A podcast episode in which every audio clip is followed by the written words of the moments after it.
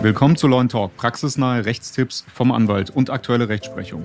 Mein Name ist Igor Posikow. Ich bin Rechtsanwalt und Partner der Posikow-Kehren Rechtsanwälte Partnerschaft in Hamburg und ich heiße Sie herzlich willkommen zu unserer heutigen Episode zum Thema Kündigung wegen Zahlungsverzug. Rettet den Mieter die Nachzahlung.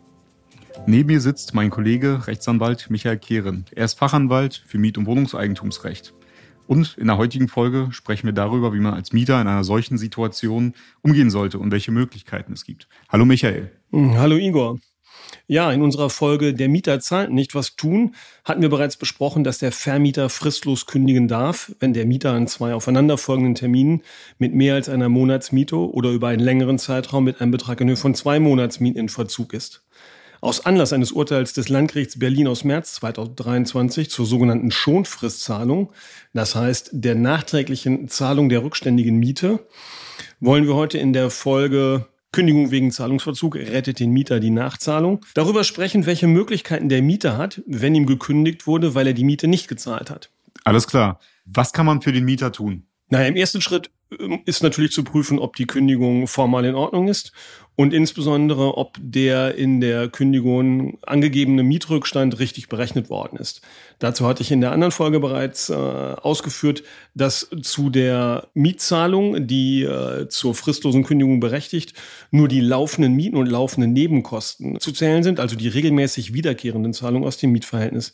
Nicht dazu gehören Zahlungen aus Betriebskostenabrechnungen, die Verzugszinsen, Schadenersatzforderungen, Mahn- und Prozesskosten und dergleichen. Da gerade die letztgenannten Punkte oft von Vermietern trotzdem in den Kündigungsschreiben berücksichtigt werden, ergibt sich hieraus manchmal bereits, dass die Kündigung nicht wirksam erklärt worden ist, weil tatsächlich kein Rückstand in der erforderlichen Höhe besteht. Okay. Oh, und was ist, wenn der Mieter wegen Mängeln gemindert hat?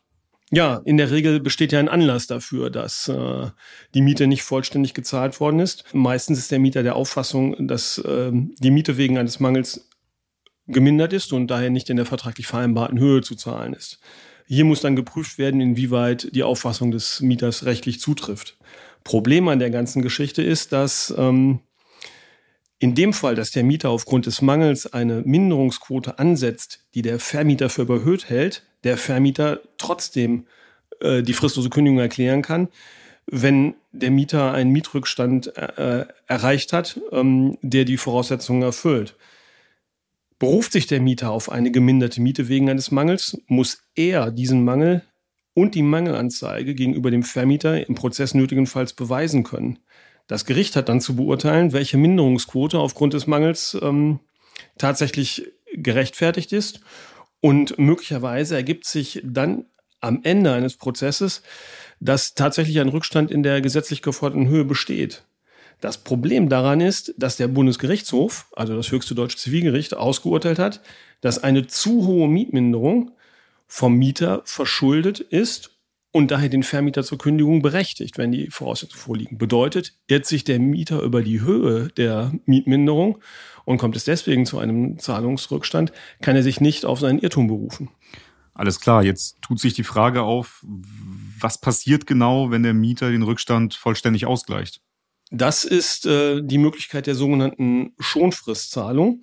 Ähm, das Gesetz regelt in Paragraph 569 BGB, dass äh, eine außerordentlich fristlose Kündigung wegen Zahlungsverzuges durch Zahlung der offenen Mietrückstände abgewendet werden kann. Das Gleiche gilt auch, wenn nicht eine Zahlung durch den Mieter erfolgt, sondern wenn sich eine öffentliche Stelle zur Befriedigung der Mietschulden äh, verpflichtet. Öffentliche Stellen sind dabei die Träger der Sozialhilfe, die Wohngeldstelle, alle öffentlich-rechtlichen Gebietskörperschaften, aber auch die öffentlich-rechtlichen Religionsgemeinschaften. In diesem Fall reicht deren schriftliche Verpflichtungserklärung aus. Grund ist, dass man davon ausgeht, dass die, wenn sie sich schriftlich verpflichten, auch zahlen werden. Die Schonfristzahlung ist vom Gesetzgeber eingeführt worden, um zu verhindern, dass ein Mieter sein Zuhause verliert, wenn er vorübergehend nicht in der Lage ist, seine Miete rechtzeitig zu zahlen. Okay, das hört sich jetzt relativ einfach an. Gibt es denn da irgendwelche Fallstricke, zu denen du was, was sagen kannst? Ja, Fallstricke insoweit, als die Rechtsprechung im Hinblick auf die Schonfristzahlung sehr genau am Gesetzestext hängt. Denn die Schonfristzahlung gilt nach dem Wortlaut des Gesetzes nur im Hinblick auf die erklärte außerordentlich fristlose Kündigung wegen Zahlungsverzuges. Das führt dazu, dass in der Praxis Vermieter und deren Anwälte neben der außerordentlich fristlosen Kündigung hilfsweise in der Regel auch die ordentliche Kündigung des Mietverhältnisses erklären. Das heißt, die Kündigung unter Einhaltung der gesetzlichen Kündigungsfrist. Und da stellte sich äh, in den letzten Jahren und Jahrzehnten immer die Frage, ob die Nachzahlung der offenen Miete nicht nur die fristlose Kündigung beseitigt, sondern auch die ordentliche Kündigung. Der Bundesgerichtshof hat da bereits äh, vor mehr als 15 Jahren entschieden, dass die Schonfristzahlung nur den Grund für die außerordentliche Kündigung beseitigt die ordentliche Kündigung jedoch hierdurch nicht aus der Welt geschafft wird. Das bedeutet, zwar muss man nicht sofort die Wohnung verlassen, aber nach Ablauf der gesetzlichen Kündigungsfrist. Und da kommen wir jetzt zu unserem aktuellen Urteil des Landgerichts Berlin. Das Landgericht Berlin, hier die Berufungskammern des Landgerichtes, beschäftigen sich in den letzten Jahren mit dieser Frage ähm, häufiger. Das Landgericht Berlin vertritt regelmäßig die Auffassung, dass die Nachzahlung der Miete nicht nur die fristlose Kündigung, sondern auch die ordentliche Kündigung und deren Wirkung beseitigt. Also, dass das Mietverhältnis nicht beendet wird, sondern fortgesetzt wird. Dieser Auffassung ist der Bundesgerichtshof bereits in einer aktuelleren Entscheidung sehr deutlich äh, entgegengetreten und hat die Berliner Richter darauf hingewiesen, dass die Schonfristzahlung nach dem eindeutigen Willen des Gesetzgebers nur die fristlose Kündigung betrifft und dass der, und so wörtlich der Bundesgerichtshof, der an Gesetz und Recht gebundene Richter die Entscheidung nicht aufgrund eigener rechtlicher Vorstellungen verändern und durch seine richterliche Lösung ersetzen darf. Mit anderen Worten, die Berliner Richter dürfen sich nicht über den ausdrücklichen Wortlaut des Gesetzes hinwegsetzen. Allerdings hat der Bundesgerichtshof in dieser Entscheidung wieder eine Ausnahme möglich gemacht und offen gelassen, weil er sagt, dass der Ausgleich der Mietrückstände bei Würdigung der konkreten Einzelfallumstände dazu führen kann, dass sich der Vermieter nicht auf die ordentliche Kündigung berufen darf, weil dies den Grundsätzen von Treu und Glauben widersprechen kann. Kannst du solche Einzelfallumstände noch genauer beschreiben oder konkretisieren? Ja, da schließt jetzt das von mir eingangs erwähnte aktuelle Urteil des Landgerichts Berlin aus März 2023 an. Dort wurde ein typischer Fall entschieden, nämlich der einer alleinerziehenden Mutter, die eine Dreizimmerwohnung in Berlin gemietet hatte und ihre Mietzahlungen direkt vom Jobcenter ähm, erhalten hat. Sie ist dann für mehrere Monate in Zahlungsrückstand geraten und zudem blieb auch die Nachzahlung von äh, einer Nebenkostenabrechnung durchs Jobcenter aus, woraufhin von Vermieterseite das Mietverhältnis ähm, mehrmals fristlos und hilfsweise fristgerecht gekündigt worden ist. Das äh, Amtsgericht hat die Mieterin zunächst zur Räumung der Wohnung verurteilt.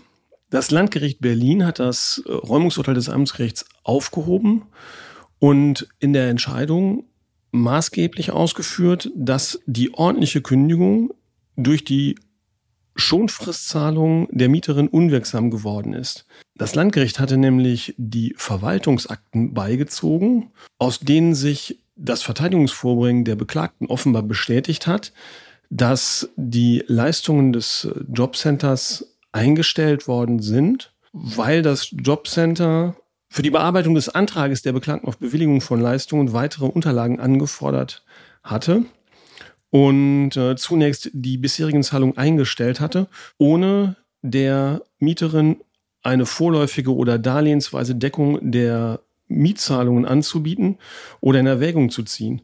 Hier hat das Landgericht festgestellt, dass das unverhältnismäßig ist und dass aus diesem Grund das Verschulden der Beklagten an der Entstehung des Mietrückstandes als äh, äußerst gering einzustufen sein soll.